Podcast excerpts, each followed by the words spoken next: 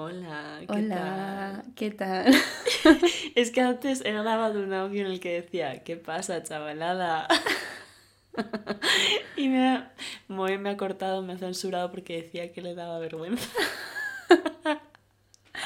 Eh, acabamos de despertarnos, por así no, decirlo. no, no. Son las, son las 4 de la tarde. No, quiero decir, acabo de poner una música de Ah, tambores Sí. para... Bueno, a ver, es la hora de la siesta. Es la hora de la O siesta. sea, es duro. Nos acabamos de meter un cocido madrileño. No sabía por dónde iba a ir la frase. Nos acabamos de meter Estaba un cocido. tremendo. Está Estaba muy muy bueno, pero el cocido da sueño. Sí, sí, sí, sí. Eh, ¿La comida te da energía? Plof. Plof. y te duermes. Sí. No, pero el caso es que le he dicho a Eva, Eva, hay que grabar podcast. Y me ha mirado con cara un poco de... eh, No, te he mirado como un cachorrillo asustado diciendo, ojo, tengo, quiero dormirme. Es que, a ver, breve contexto. He dormido tres horas hoy, puede ser. Puede ser, alguien ha salido de fiesta. Sí, he llegado a casa a las 6 de la mañana y luego he decidido despertarme a tomarme unos cereales. Pero te has despertado pronto. Ya. No has dormido Mi- casi nada. Misterios de la vida. Y realmente fresca como una lechuga. O sea, tú, tú aquí me ves y de nuevo estoy flotando en la habitación eh, siendo Sí. una chica despeinada, pero, pero el cutis intacto, la verdad. Es verdad. Está, luce bien. Estoy brillando. No luce chica post fiesta. No, la verdad es que no. Yo hoy he salido a dar un paseo. Me, me he hecho 6 Mismos- kilómetros Mismos niveles, en serio. andando. Sí. Eso es como... es- Son- es como 6 Son- kilómetros. Son, son- son como muchos Pau Gasoles eh, puestos en plan en una línea Tumbados en el suelo. en una Tumbados, línea, ¿no? exacto. Es que de pequeña, en plan, a, a mí alguien me contó que Pau Gasol medía 2 metros 14. Entonces, yo en mi cabeza, siempre que me hablaban de metros, me imaginaba Pau, Pau Gasoles. Gasoles. Porque era como una forma de- Ah. de visualizar una medida. Quién sabe, igual en los futuros libros de matemáticas sustituyen los metros por los paugasoles. Claro. Entonces a mí me decían, vale, eh, este edificio mide 20 metros. Vale, esos son aproximadamente 10 paugasoles puestos encima de uno encima de otro, Claro, claro, formando un castellet. Tiene sentido. Sí, sí, Oye, sí. pues mira, ahora vamos a utilizar a los paugasoles como unidad de medida. Sí, debería, yo creo. y bueno, ¿de qué vamos a hablar hoy? Eh, un tema que nos concierne muchísimo a todos. Eh, Un, un tema que a lo mejor me va a tener a mí hablando más que a ti. sí, bueno, yo también, de la manera en la que estoy, estoy de comentarista, Sí. añadiendo spice y comentario.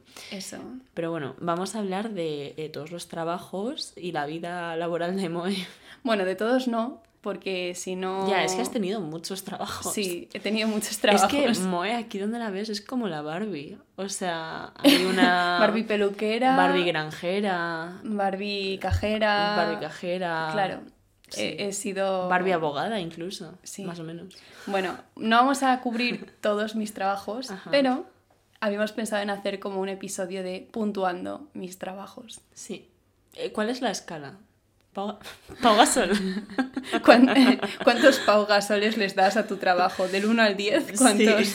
cuántos Uy, no, no, no. Del 1 al 5, vamos a decir. Es Vale. que Pau Gasol es un Claro, tío muy. claro, es que muy grande. 5 paugasoles equivalen a A 10. 6 kilómetros. es que te has Bueno, dado de paseo. Perfecto, pues puntuaré por paugasoles mis, Vale. mis trabajos. Y voy a empezar con mi primer trabajo, Vale. que fue envolviendo regalos. Sí, literalmente Moe trabajaba en la fábrica de Santa Claus. Yo era un eh, elfo sí. y, y envolvía Es- los es- regalos para los niños. No, pero, No, para los niños no, pero pero para Pau Gasol sí. para Pau Gasol sí. No, el caso es que eh, cuando yo tenía 18 años, pues yo quería trabajar porque quería pagarme mis caprichitos y mis cosas. ya. Y empecé en una campaña de Navidad en una perfumería. Y bueno, pues tengo que decir que es un trabajo bastante sencillo porque lo único que tienes que hacer es envolver regalos, no tienes que cobrar. Me encanta porque, o sea, vale, dices sencillo, pero eh, la gente es muy chapuzas. O sea, No, pero para este, no, para- pero- no, pero para este trabajo, antes de empezar, te daban una formación de cómo envolver regalos. esto me parece precioso. O sea, yo necesito saber quién es un eh, envolvedor de regalos Envolvedor. profesional. Sí. Sí. pues recuerdo que tuve que ir como eh, unos días antes a una formación en un sitio perdido de Madrid que yo no sé ni cómo lo encontré y nos enseñaron a enregarlo, a enregar, a, a- ¿cómo se dice? A envolver, Eh, sí. envolver los regalos y la verdad es que quedaban muy monos. Lo que pasa es que siempre había alguna caja con una forma abstracta que eso no había forma de envolverlo. Y tú puedes pensar, ay, qué bonito envolver regalos, la gente debe estar encantada. Pues fue mi primera experiencia trabajando de cara al público. Uf, es que los trabajos de cara al público, o sea, un besazo aquí todos. Toda la gente que trabaja de cara al público. Es duro, es Sí, pues fue como la primera vez que, que vi lo que, lo que me esperaba. Y como me gustó tanto, pues estuve los siguientes 6-7 años trabajando de cara al público. Ya, es que además la gente que viene con prisas, la gente que te trata un poco como de... Bueno, no sé. Es que mm, puedes pensar, mm, ¿quién te va a tratar mal por envolver un regalo si ni siquiera estás, ni siquiera estás usando el? Riza más el lazo. Sí, pero es como, puedes entender que a lo mejor en los trabajos donde eh, tocas el dinero de la gente, la gente pues mm, se puede picar un poco más. Pero Sí. envolviendo regalos no tocabas el dinero de la gente, simplemente pues te daban lo que habían comprado y tú lo envolvías, pero no, había que aguantar a cada personaje que yo decía, madre mía, pero ¿cómo puede estar? Que es Navidad, la gente debería estar feliz. Yo creo que Navidad es... Bueno, esto lo hablamos en nuestros primeros episodios, creo. Es una de las épocas más estresantes que, que existen. Sí, no sé, es como, a mí me parece una época donde te dicen que todo tiene que ser felicidad, pero Y porque está todo centrado en el consumismo. Entonces la gente se vuelve loca con, con el comprar y comprar y al final pierdes un poco lo que es el sentido de la Navidad. Si es que bueno, es que yo creo que el sentido. de la Navidad se ha perdido desde hace ya mucho tiempo. A ver, no sé, es que, bueno, en fin, cosas de la sociedad. Cosas de la vida. Pero mm, sí, gente que estéis estresados en Navidad, calmaos. Una tilita. es así y- de fácil. No, bueno, pero a ese yo creo que de puntuación le daría 3 Pau Gasoles de 5 porque no era un trabajo complicado, no te ibas con problemas a casa, Hmm. Simplemente pues hacías tu trabajo, aguantabas pues tus orillas a la gente y, y por lo general no fue un mal trabajo, la verdad. Tengo que decir que Es no que- fue duro. quiero como volver mm, en, o sea, un momento a lo que ha sido el... eh, me dieron clases de envolver regalos en un sitio perdido por Madrid, porque yo me estoy imaginando como eh, tú accediendo a- en un callejón oscuro a un backroom donde hay Era algo así. cinco señoras eh, envolviendo regalos y es como mm, parece ahí la mafia. Sí, era, era- realmente- era como un sótano donde... serio? Sí, recuerdo que era como el típico local comercial que no sabías muy bien Dios, qué es ibas a encontrar, El club de la lucha. Pero, eh, pero para envolver regalos, sí. Ahí estábamos, la mafia de Santa Claus. ¡Qué fuerte! Sí, sí, nos explicaban pues eh, las mejores formas para plegarlo, si encontrábamos algún pico porque la caja era un poco asimétrica, cómo afrontar ese pico. La primera regla del club del regalo. Sí, sí, sí, total, pero era muy divertido y la verdad que desde entonces toda mi familia me encargaba Sí. envolver. Es- tienes buena mano para ello. Es que además eres como muy delicada con los regalos y muy minuciosa. Yo soy un poco chapucillas. Sí, yo creo que es eh, que te guste. Si no tienes paciencia para envolver, Ya, es que Luna Sagitario. claro, así estás. Pero bueno, pues eso, yo creo que le daría eso, tres Pau Gasoles de cinco porque no estuvo mal. Luego el siguiente trabajo que tuve, eh, mi, mi famoso debut en Ikea, Ah, ostras. Sí, sí, sí. Sí. Eh, un beso al contable. un mes al que- contable de Ikea al que le descuadré la caja del mes. Sí. Seguro que no soy la primera ni la última. No lo sé. El contable dirá. El, con- el contable dirá. Bueno, ya no le dirá, ¿no? Porque igual le Claro, echaron. claro. A él le despidieron.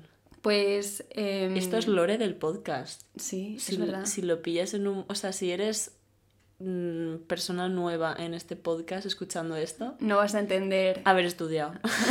y con haber estudiado me refiero a haber... Haber escuchado el episodio. Sí. Tres.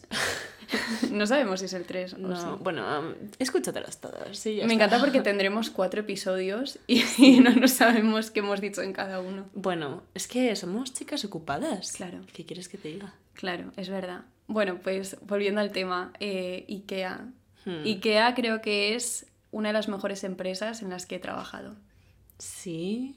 Sí, ¿por qué dudas? No, no sé, está, he puesto voz interesantona. es pero, verdad, has puesto voz. Pero um, relata, en plan, ¿por qué es una buena empresa? Pues porque eh, se nota que implementan el modelo sueco. Es decir, tratan súper bien a los empleados y además es que, de verdad, trabajar en IKEA era un mundo. Porque todo, toda la gente que es cliente de IKEA solo ve pues la parte de las cajas, la parte de la tienda, pero cuando tú eres trabajador tienes acceso como a un mundo paralelo que no tiene nada que ver y molaba un montón porque tú llegabas y lo primero que encontrabas a la izquierda, bueno, antes de nada decir que el proceso de selección de IKEA, ¿Es duro?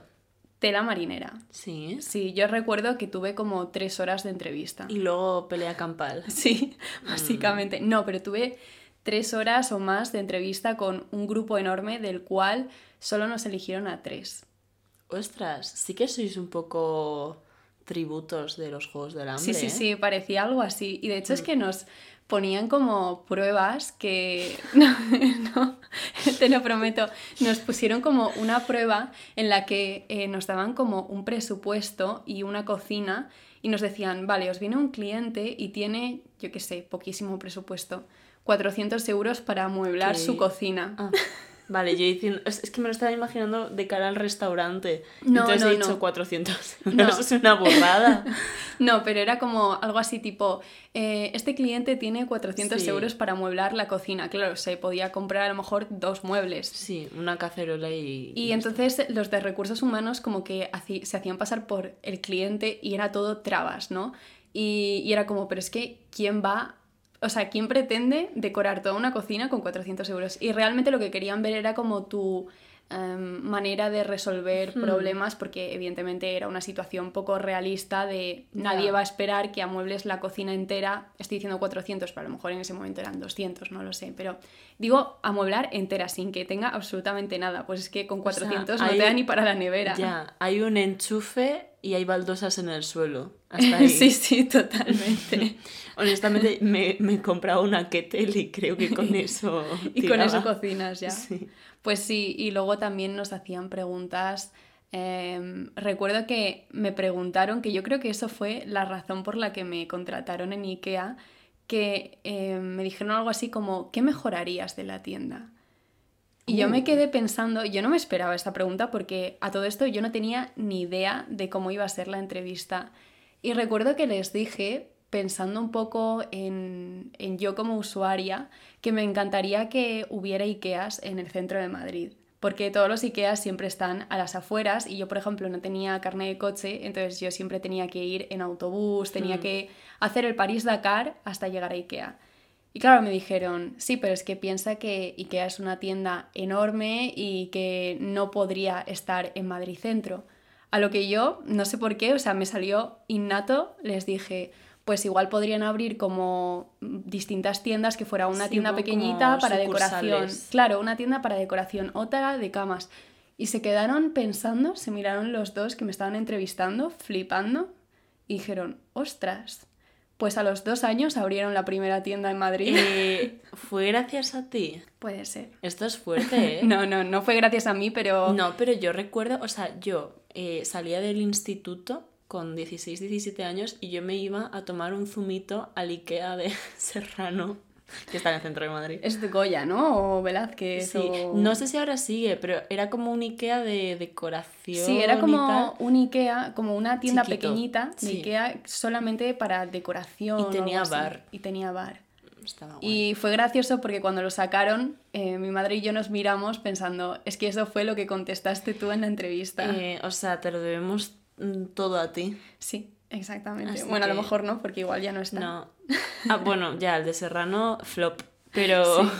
Sí, pero sí que es verdad que em, no se esperaban para nada esa contestación y se quedaron flipando y yo creo que por eso, por como eh, la faceta resolutiva, me acabaron contratando. Y yo empecé a trabajar en la tienda sueca y en el restaurante poniendo perritos calientes. Hmm. Además, me acuerdo que hablabas de los pepinillos. No. Lo vale, siento. mi hermana con los encurtidos. No, pu- no puedo, tengo fobia a los encurtidos. Sí. Eh, pero bueno, anyways, eh, me acuerdo que hablabas de cómo tenías como que sacar los pepinillos y estaban como todos cortados en... Sí, bueno, luego dentro del proceso de preparación de la comida tengo que decir que es todo súper riguroso. O sea, es que em, Sí, o sea, yo lo que quería decir era como que estaba todo como muy ordenado y muy minucioso. Sí, todo, las fechas de caducidad, todo estaba llevado, pero con un orden mm, que podía venir un inspector que no les pillaba ni una. Y luego, por ejemplo, con el tema de la seguridad, no os imagináis el control que tienen allí. O sea, era flipante. Pero a mí lo que me fascinó eh, de IKEA, que no fue algo que yo toqué, pero fue algo que yo vi, fue el departamento de diseño gráfico. Ya, pero ¿realmente lo llegaste a ver o están como escondidos? ahí? No lo llegué a ver. O sea, en IKEA siempre llegábamos como los cajeros o los que trabajamos en restaurante, pero siempre eh, había como un departamento que era el departamento de diseño gráfico y yo les veía trabajando y yo decía, wow, menuda vida tienen. Es que eran los más guays. Ya, es que además he visto a gente de diseño gráfico de Ikea y van vestidos con, con pantalones cargo, a- aún no teniendo que hacer labor física. Bueno, yo creo que cuando yo estaba iban, no tenían Ah. que ir de uniforme. O sea, que Bueno, igual los... No, no, creo que no es uniforme, creo que simplemente son como puretas. Ah, bueno, puede ser.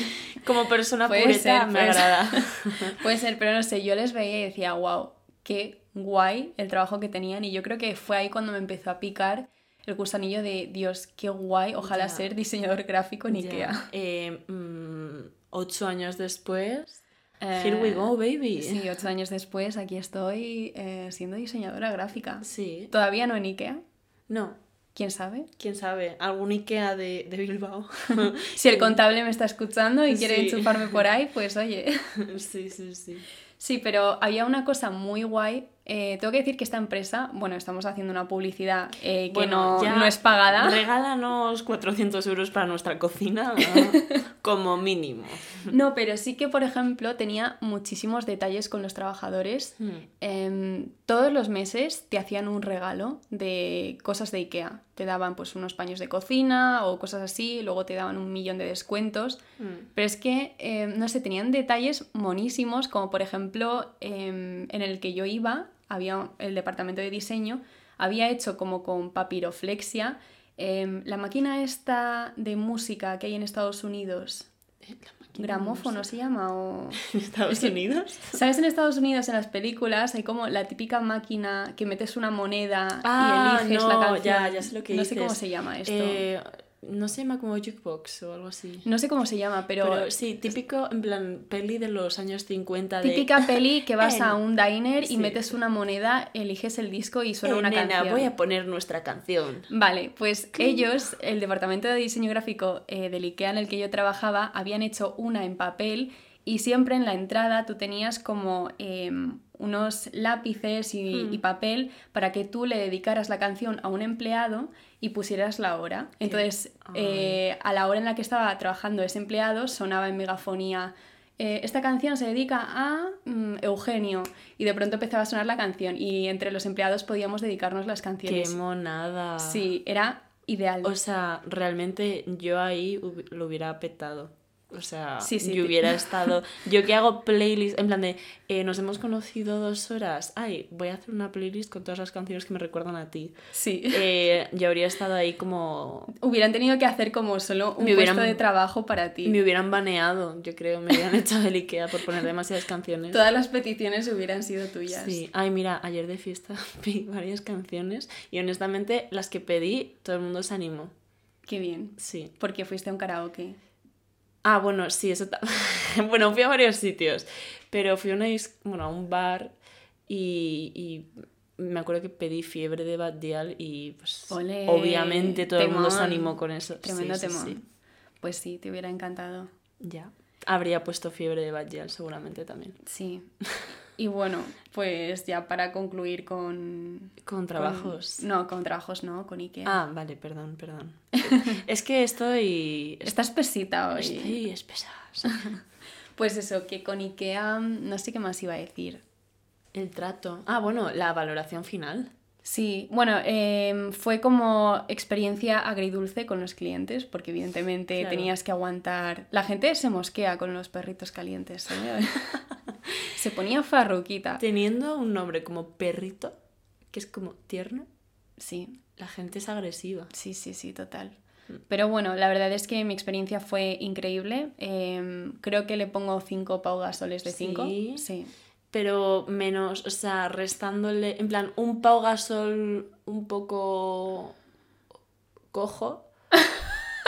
O sea, o yo qué sé, con una herida o algo, por el trato con los clientes. Claro, pero eso al final realmente no es culpa del trabajo, porque la empresa Ya. trataba súper bien a los empleados y no es por nada, pero el sueldo estaba muy bien en la época en la que yo trabajaba para yo no necesitar ni idiomas, ni formación, ni titulación, ni Hmm. nada de eso. Y además em, la empresa esta conservaba a los trabajadores mayores y, y les daba como un montón de ayudas. La verdad es que a nivel empleo trataban súper bien. Yo recuerdo que una vez me puse mala porque estaba con la regla que yo cuando me viene me pongo malísima y recuerdo que me dio un cólico horrible que tuve que irme al baño al- a vomitar, que es algo que me pasa muchas veces, que me mareo, mm, me da de todo, ¿no? Y recuerdo que entró una chica al baño y me escuchó vomitando y haciendo la arcada. Haciendo besties Sí. en el baño. No, pero no la conocía de nada y me dijo, oye, ¿estás bien? O sea, se preocupó y llamó a la médico porque a todo esto, todos los IKEAs, o por lo menos que yo sepa, tienen un médico para los trabajadores. Mm. Y me dijo que me fuera a casa, que tendría que habérselo dicho y que no hubiera ido a trabajar y además me pagaron el día. Toma. O sea que imaginaos que yo en otros trabajos eh, ya me podría haber amputado una pierna que yo hasta que no hubiera trabajado hasta que no hubiera terminado la jornada no me hubiera ido. Así que un besazo, un, bes- un besazo a Ikea. Sí, Pau Gasol aprueba esto. Bueno, voy a hablar ahora de dos trabajos que no me gustaron tanto. Hay uno que no me gustó absolutamente nada, que ya, spoiler, menos 20.000 paugasoles, que fue básicamente un trabajo que me surgió eh, gracias a una amiga.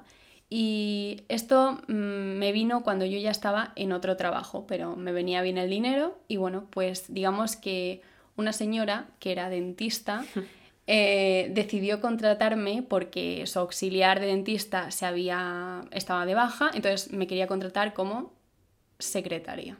Sí. Dejémoslo ahí. Y el primer requisito es que tuvieras todos los dientes. claro. Sí.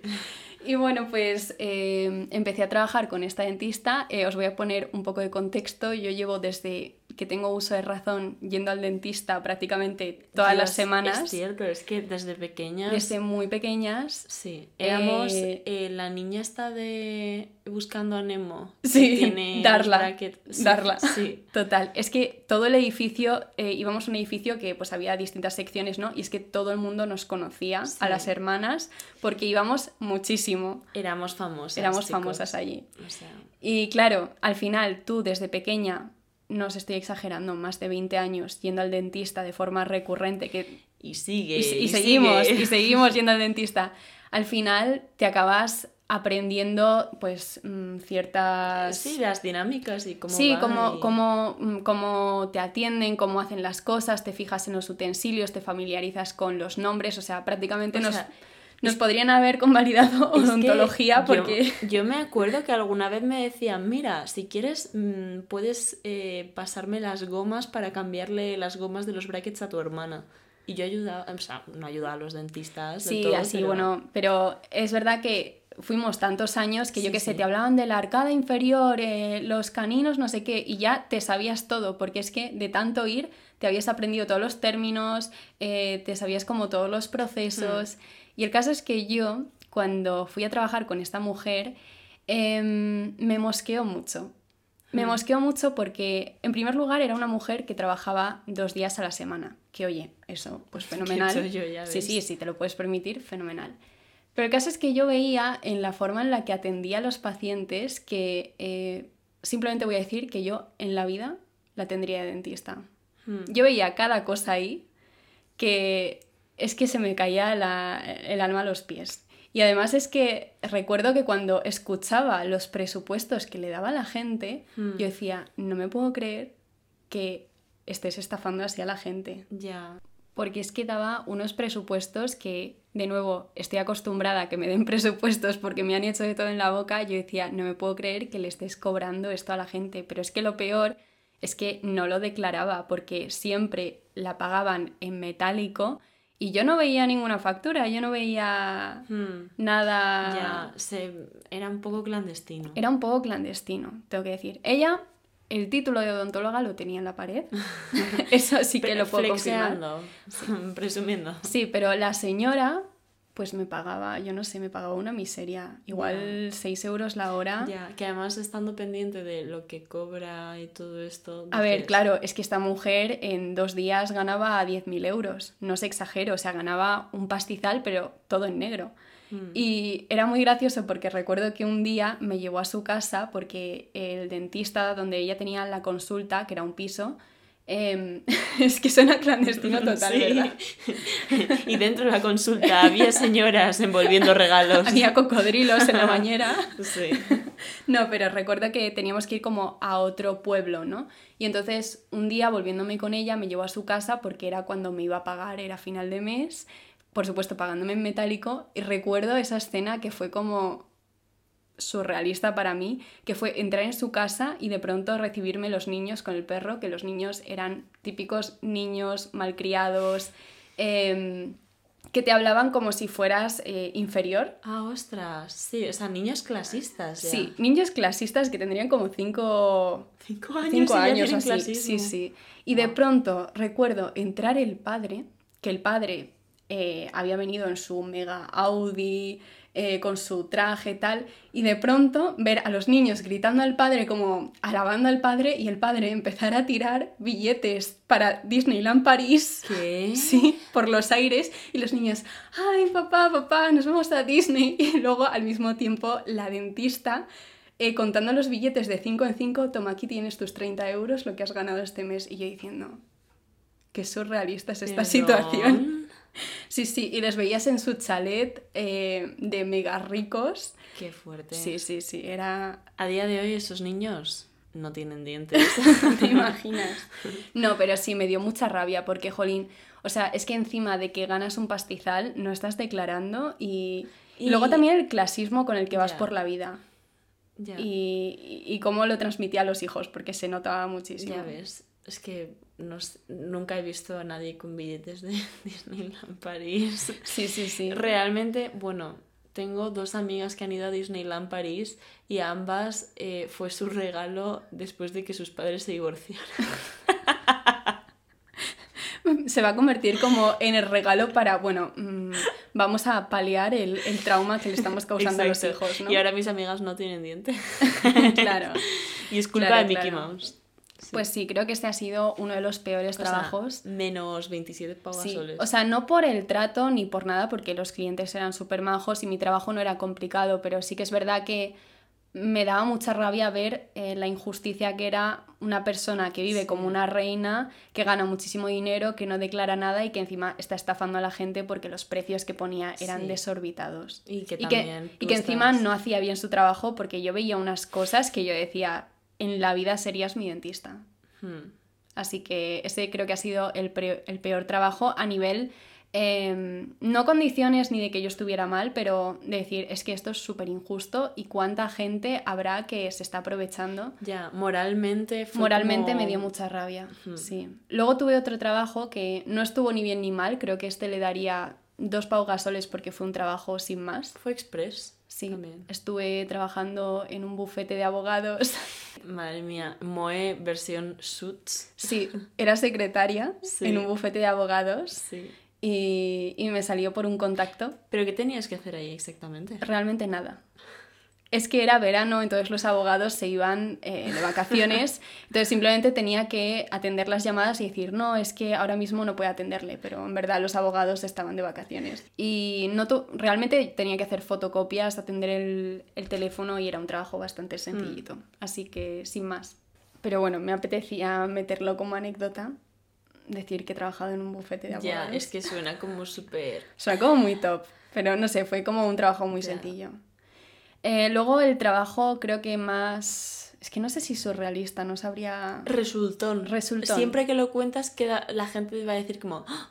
stunning. ¿Cuál? ¿El de Copenhague? Sí. Sí, fueron mis prácticas. Yo me fui a hacer prácticas, hice una FP de turismo y en las FPs tienes que pasar por unas prácticas para que te den el título y entonces yo decidí irme a Copenhague a trabajar a un hotel y era muy guay porque para empezar tengo que decir que en los países nórdicos tratan súper, súper, súper bien a los trabajadores, tipo mm, te vas de viaje varias veces al año con tus compañeros o te pagan incluso viajes a ti mismo para que aprendas sobre la temática. Sí. Ay, me acuerdo una vez eh, en ese hotel de Copenhague os invitaron a lo de... Sí, es sí, que sí. Quiero, Nos- quiero nos- decir dispararos, No. pero no.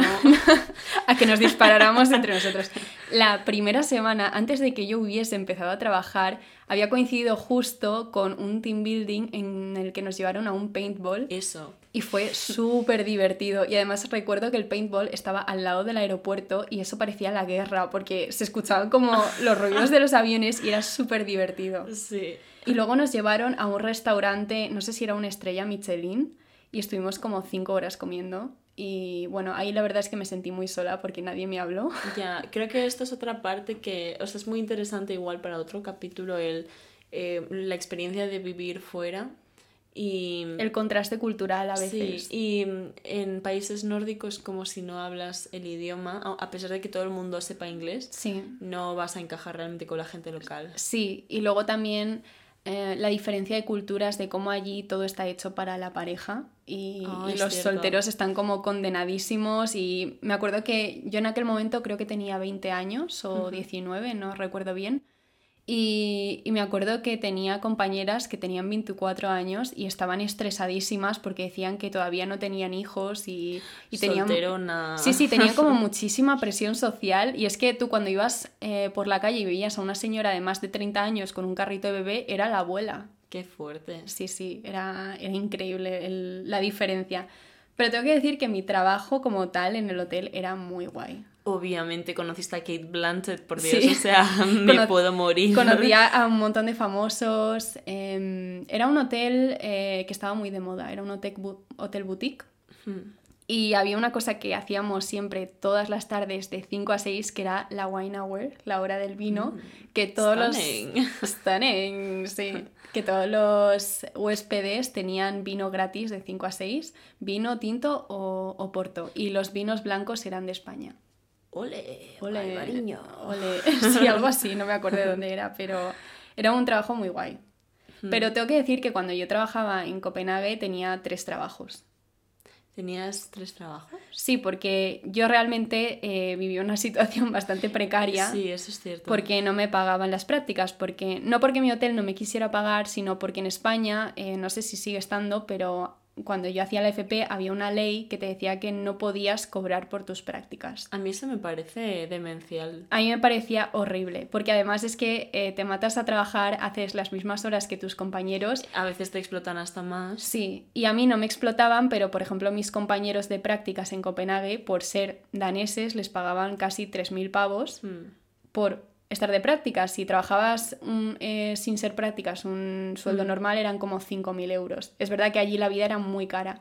Y claro, yo no estaba cobrando nada por mis prácticas, entonces yo tenía que pagarme el alquiler y para ello yo tenía que limpiar la casa en la que vivía porque yo vivía en la casa de un famoso. Es que esto es muy fuerte también. Sí. ¿Cómo conociste a mm, el propietario del piso en el que vivías? Sí. Es momento surrealista el que no hemos hablado. Sí, es verdad, es verdad. Es fuerte, ¿eh? Sí, pues em, voy a resumir porque si no se va a hacer muy largo, pero el caso es que yo, eh, en un intento desesperado de encontrar piso, porque mm, no busquéis piso en Copenhague, es prácticamente imposible. O sea, o, o si lo vais a buscar, buscadlo con cinco años de antelación. Sí, sí, sí. O sea, allí te dicen que lo ideal es buscar con seis meses de antelación, si no es casi imposible. Y los pisos son súper caros. Estoy hablando de 900 euros eh, al mes, una habitación en un piso compartido. O sea, es exagerado. Y el caso es que, bueno, pues por contactos, eh, esto ya da para otra historia, pues conocí a un famoso que, que es muy conocido allí en Copenhague y que alquilaba eh, algunas estancias en, su piso, eh, que era como vivir en la calle Ortega y Gasset de Madrid, pero de Copenhague, o sea, mm. una de las calles más caras de, de Copenhague.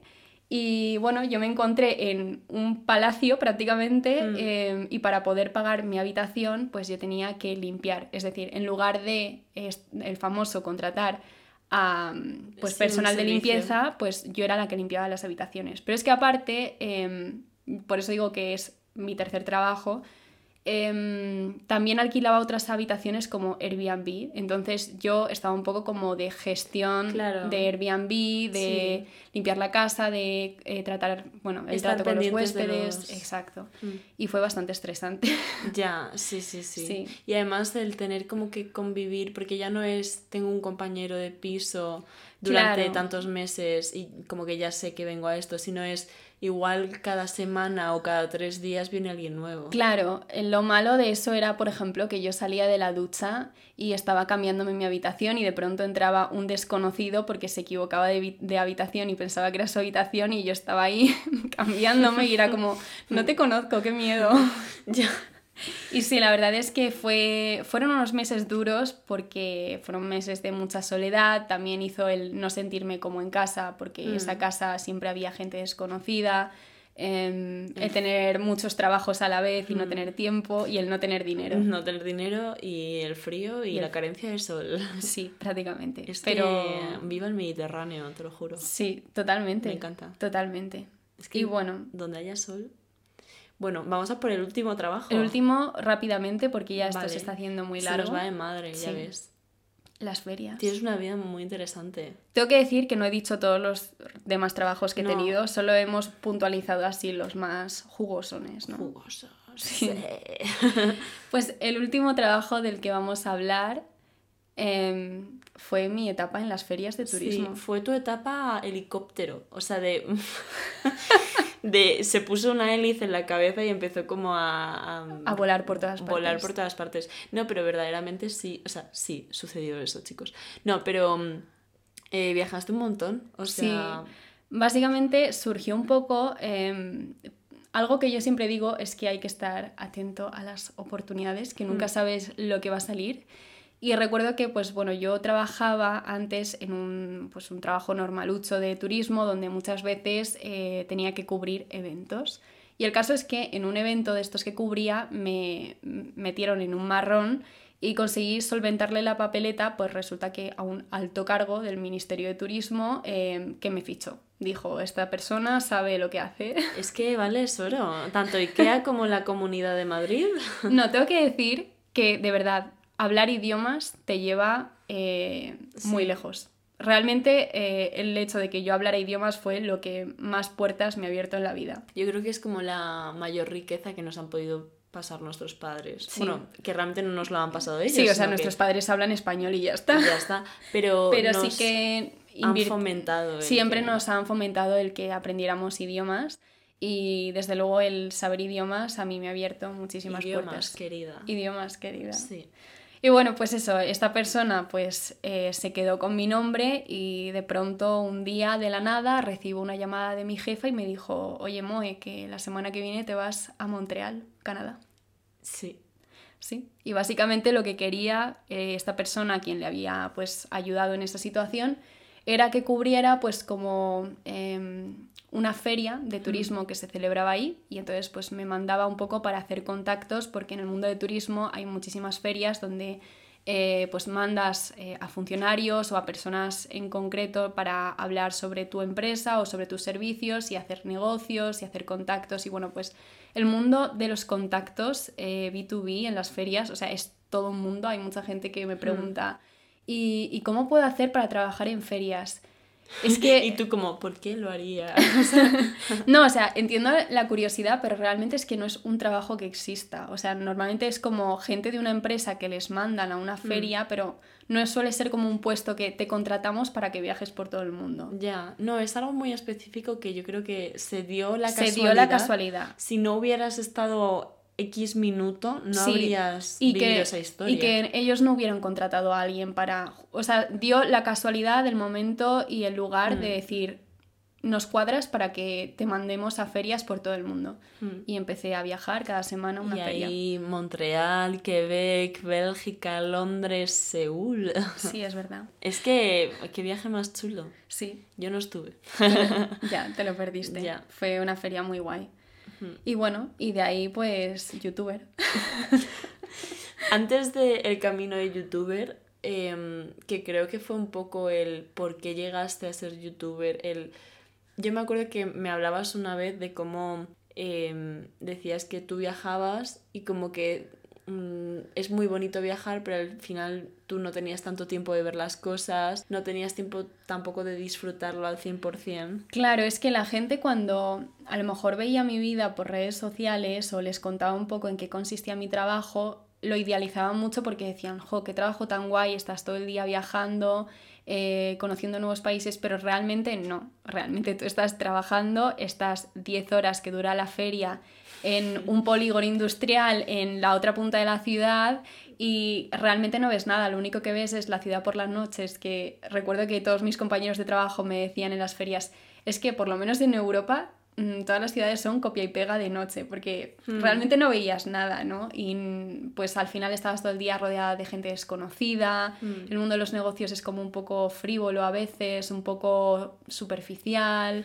eh, al final mucha gente está viajando todo el día y es todo el rato pues mm, personas que conoces y desconoces, ¿no? Porque no las Sí. vuelves a ver nunca, eh, vas a cenar con desconocidos, estás lejos de tu casa. Todo el mundo del networking además es como exhaustivo. Sí, es, era un poco exhaustivo. Era interesante porque es verdad que era muy enriquecedor el conocer a mucha gente, pero sí que es verdad que era una vida bastante fría. Y todo esto mm, yo lo hacía mientras me sacaba mi carrera online. Entonces, realmente tampoco disfrutaba tanto porque en mis tiempos libres en el hotel o en el bus o donde fuera, pues también estaba sacándome la carrera. Sí, o sea, es que el momento de dedicación y entrega hacia tu vida laboral. Sí, pero me encanta porque dedicación y entrega al turismo que en cuanto terminé lo dejé. Sí, o sea, realmente te graduaste del grado universitario y dijiste "Eh, nunca más. Nunca más. Sí, me Sí. gradué en pandemia y dije, hasta aquí. Pero fue una buena decisión. Sí. O no, sea- no me arrepiento. No hay cero regrets. No. Cero regrets de haberlo estudiado. Eh, es que no lo sé. O sea, siento que, que es que solo no sé, no sé cómo explicarlo. Creo que tengo que agradecer que di contabilidad Hmm, porque me ha ayudado mucho a gestionarme a nivel autónoma, hmm. pero el resto de la carrera no siento que me haya aportado nada. No, ahora puedes decir que eres turista profesional. Es verdad, soy turista, tengo un diploma en turismo en, en ser turista. Ser turista. Pero sí, no, pero creo que es una carrera que a quien de verdad le guste el turismo, hacer contactos o bueno, mm, es que el turismo es un sector súper amplio, pero a quien de verdad le gusta creo que es una carrera que puede disfrutar muchísimo. ¿Hace falta estudiar carrera para...? No, yo tengo que deciros que todos los trabajos que he tenido de turismo, que han sido muchos, nunca me han pedido nada, solo idiomas. Hmm. Y cuando terminé la carrera ya no ejercí nada de turismo, así que realmente la carrera no me sirvió. Pero bueno, Y bueno, entonces, valoración final de este trabajo. Porque bueno, aquí entra un poco el factor, tenías que lidiar todo el rato con gente. Sí, pero sí que es verdad que no tenía que lidiar em, con clientes. eh, em, Hmm. No sé cómo explicarlo, es muy diferente eh, la gente con la que lidias a nivel de B2B, de negocios, porque intercambias contactos y es como un intercambio de información. Entonces, ambas personas están interesadas. Y otra cosa es cuando tú eh, tienes que cobrar por un servicio de cara al público y una persona viene pues a decir que algo no le ha gustado, que, que no está conforme, que le devuelvas el dinero. En este caso simplemente es como eh, vamos a vender nuestros servicios y nos damos la tarjeta de contacto. eh, es como un poco hacer publicidad, Mm. pero no tienes como esa presión de que el cliente en las ferias te va a decir, no me gusta tu servicio, porque no, en todo caso es como, me interesa, cuéntame más. Hmm.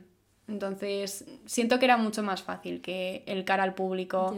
Lo que pasa es que, o sea, a mí no me suena tan mal, pero es cierto que mm, viéndolo desde tu perspectiva de persona Tauro, Luna, Piscis, persona más introvertida, digamos, Sí. em, igual sí que era algo duro, ¿no? No lo sé, es que creo que al final, como estaba tan acostumbrada a trabajar de cara al público, Ibas en modo avión. sí, es que al final es tu trabajo, entonces dejas un poco de lado la introversión y la timidez, porque es el trabajo que tienes que hacer. Mm. Y yo creo que como era mucho más fácil las ferias, fácil en el sentido de que no lidias con situaciones complicadas con los clientes, eh, era complicado, por ejemplo, en ten- el tener que comunicarte en distintos idiomas, el tener que saber de estadísticas, el tener que memorizar muchísima información, el tener que tener como un poco de eh, carisma a la hora de vender, no sé, o sea, al final era, tenía su complejidad, pero para mí en el ámbito social y en el ámbito de eh, estoy lidiando con gente, era mucho más fácil las ferias que un trabajo de cara al público de cajera, por ejemplo, o en una oficina. Ya. Uf, es que a mí me das moneditas y me peta la cabeza, ¿eh? Sí, Pero bueno, vale, entonces, como conclusión final. Conclusión. Valoración. valoración. Em, de las ferias de turismo, yo creo que un 4 sobre 5 Pau Gasoles. Porque estuvo bien. No era el trabajo de mi vida, pero estuvo bien y además yo era autónoma, entonces no tenía nadie di- controlándome ni diciéndome qué tenía que hacer. Vale. Cuatro pagasoles sonrientes. Sí. No está mal. Y Copenhague le doy un 3,5. Porque aunque la empresa me trataba muy bien, es verdad que no fui muy feliz en este trabajo. Fue más bien por las circunstancias. Sí, es que mm, fue, fue un momento igual un poco duro, ¿no? Pero Sí, sí, sí, sí. bueno, ahora, eh, ¿quién lo diría? O sea, años después, youtuber, dedicándote a diseño gráfico. Diseñadora gráfica freelance. Sí. Sí, Es sí, la verdad que el año que viene, eh, quién sabe. Astronauta, chicos. bueno, pues dicho esto, eh, manifestando desde el podcast un, un trabajo de diseñadora gráfica Cualquier cosa que venga en Bilbao. En Bilbao, contable IKEA, Mercedes, por favor, eh, habla con tu empresa de Bilbao Sí. que, nos, que nos contraten. Eh, estábamos mucho, o sea, estábamos tardando mucho en hablar de Mercedes. Es verdad, es que no lo habíamos mencionado. Eh, Porque nuestro trabajo principal eh, es desde este podcast eh, mencionarla siempre y dedicarle un beso, un abrazo y, y todo nuestro amor. Y todo nuestro amor a Mercedes y a todas nuestras Mercedes que cada vez nos escriben más diciendo yo también soy Mercedes. Y a Pau Gasol también. Y a Pau Gasol. Y a la rata que te Y acompaña. a la rata que me acompaña. a la rata que me acompaña también. Pobrecita. Pero si yo la quiero un montón. Sí, pero la dejaste. Es una te Mercedes. al bus. No, me, me dejó ella. Ah, vaya. Anyways. Anyways, pues llegamos por fin al final de este episodio. Está ¡Qué hablando bien! muchísimo. ¡Qué bien! Eh, la Moe del futuro que edite este episodio va a estar muy Editando, contenta. sí. Con todos tus... Ya, es cierto. bueno, un besazo a mis. Y a la rata y a Mercedes y a Pau Gasol. Venga, Y a las Mercedes. a chapar. Venga, pues un besito. Besos. Chao. Chao. Estás escuchando una otra de las villanas.